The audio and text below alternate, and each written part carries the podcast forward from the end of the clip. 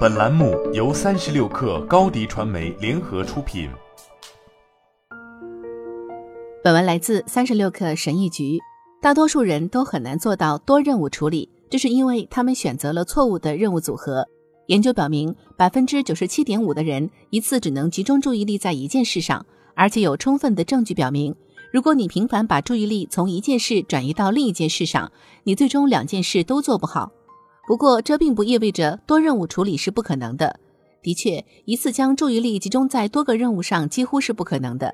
但是，你可以同时高效地完成一些特殊的任务。这些任务不需要你的大脑有意识的关注。把这些任务很好的结合起来，你确实可以同时做很多事情，而且还可以做得很好。今天，我将分享一个技巧。甚至可以让你毫不费力地同时做三件事。要做好多任务处理，你必须先对注意力的神经科学有一个基本的了解。当我们专注于一项需要大量认知注意力的任务时，我们会积极地使用大脑视觉或听觉皮层中的神经元同步放电模式，与执行处理相关的高级大脑区域也会亮起来。因为这类需要集中注意力的任务需要大脑积极参与。神经科学家说，这些任务有很高的认知负荷。长时间的做这类高强度的认知任务，你会感到精神疲惫，需要休息。因为这些任务需要很高的认知负荷，大多数人无法同时做一项以上的高认知负荷工作，否则他们的大脑就会超负荷。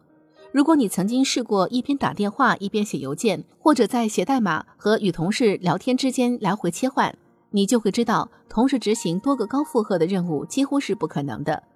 大多数人试图把高负荷的任务结合在一起。结果失败了，然后得出结论说他们不擅长多任务处理。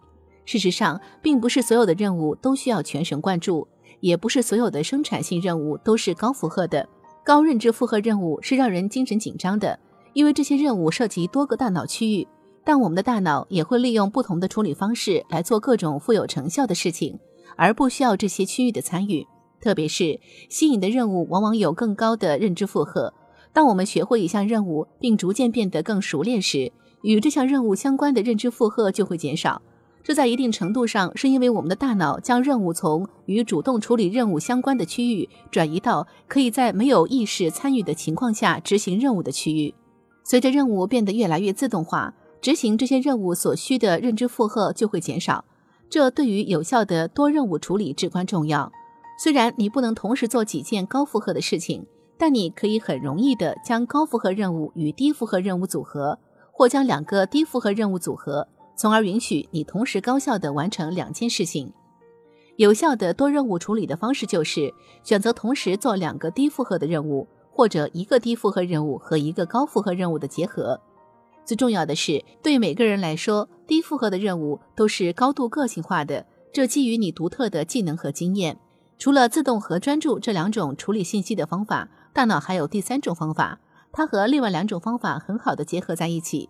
纯物理处理，许多体力工作仍然需要大脑的参与，但有些是非常基础的，几乎不需要大脑的参与。走路就是其中之一。在大多数哺乳动物中，重复的腿部运动是由我们最深层的神经结构控制的，包括脑干和脊髓。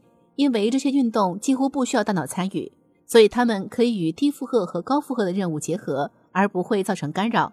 通过练习和计划，你甚至可以把一个纯体力的任务和一个低负荷和高负荷的任务结合起来，有效的同时做三件事情。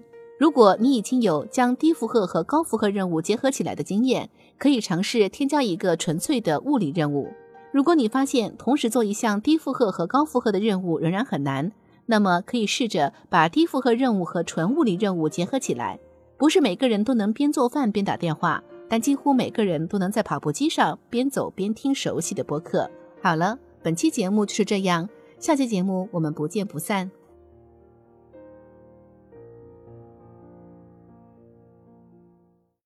高迪传媒为广大企业提供新媒体短视频代运营服务，商务合作请关注微信公众号高迪传媒。